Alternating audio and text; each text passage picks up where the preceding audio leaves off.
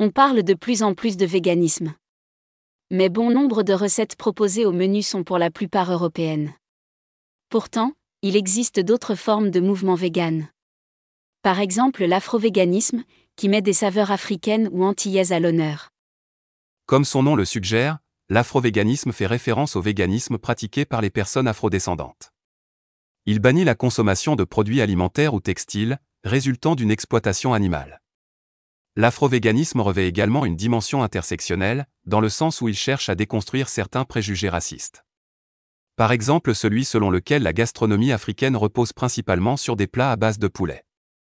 Alors qu'en réalité, de nombreux plats ancestraux associés aux gastronomies africaines et antillaises et encore consommés aujourd'hui ont toujours été dépourvus de produits carnés.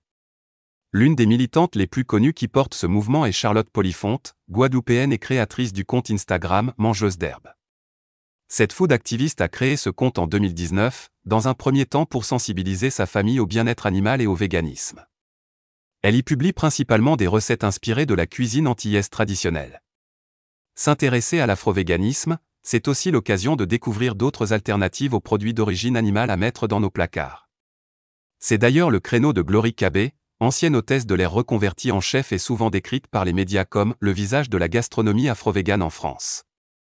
Elle promeut notamment le gombo, plante africaine dotée d'une texture gélatineuse que l'on peut glisser dans les pâtisseries pour remplacer le blanc d'œuf. Il n'existe pas une, mais des cuisines africaines, avec des ingrédients phares, des recettes emblématiques et des trésors de goût qui leur sont propres. Confirme Marie Kakouchia, autrice de l'ouvrage Cuisine d'Afrique.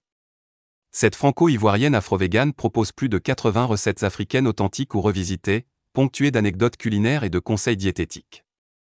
Une manière pour cette trentenaire qui a grandi en France de se réapproprier son héritage culturel à travers ses pratiques alimentaires.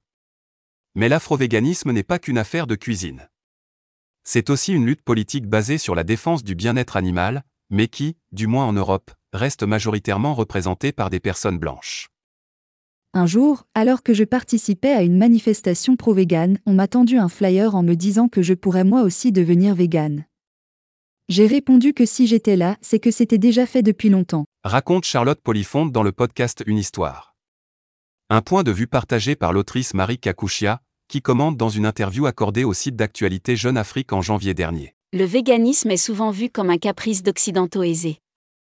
L'afrovéganisme s'appuie sur des perspectives propres aux personnes ayant à la fois une histoire commune d'oppression raciste et l'expérience actuelle de l'inégalité raciale. De nombreux afro-véganes en sont venus à considérer le véganisme à la fois comme une solution viable à certains des défis auxquels nos communautés sont actuellement confrontées, mais aussi comme un moyen de résister aux systèmes qui sont responsables de ces défis. Explique le site Afro-Vegan Society, organisation à but non lucratif dont la mission est de fournir des ressources et un soutien aux personnes des communautés noires pour adopter le véganisme.